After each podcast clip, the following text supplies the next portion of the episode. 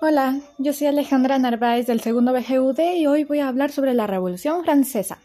Primero, ¿qué fue la Revolución Francesa?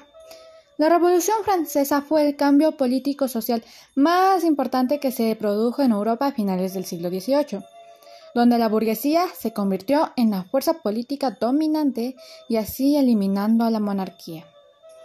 En ese entonces, en Francia, el rey era Luis XVI y la reina era María Antonieta. Pero, ¿qué originó esta revolución? Todo comenzó con la desigualdad social, política y económica que existía en Francia. Esto es decir, se dividía en tres clases sociales, o también llamadas estados. El primer estado era la iglesia. Esta no tenía que pagar impuestos, más bien recibía los diezmos del pueblo. El segundo estado estaba conformado por la nobleza. Esta tampoco pagaba impuestos, más bien recibían un tributo de los campesinos. El tercer estado estaba conformado por la burguesía, como ricos comerciantes, banqueros, profesionales liberales, médicos, abogados, artesanos, entre otros. También estaba conformado por los campesinos libres.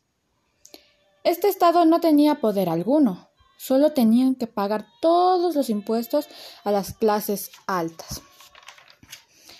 Debido a las revueltas, en 1788 el rey convocó a una asamblea a todos los diputados de la nobleza, del clero y del pueblo.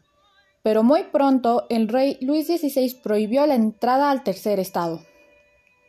Debido a esto, el pueblo decide ser los verdaderos representantes de Francia, y se reunieron en la sala de juego de Versalles. Esta nueva asamblea tomó el nombre de Asamblea Nacional. Ocurrieron varias revoluciones y liberaron a todos los que estaban encarcelados, y esto fue el símbolo de la revolución. Todo el pueblo popular hizo revueltas contra los más beneficiados.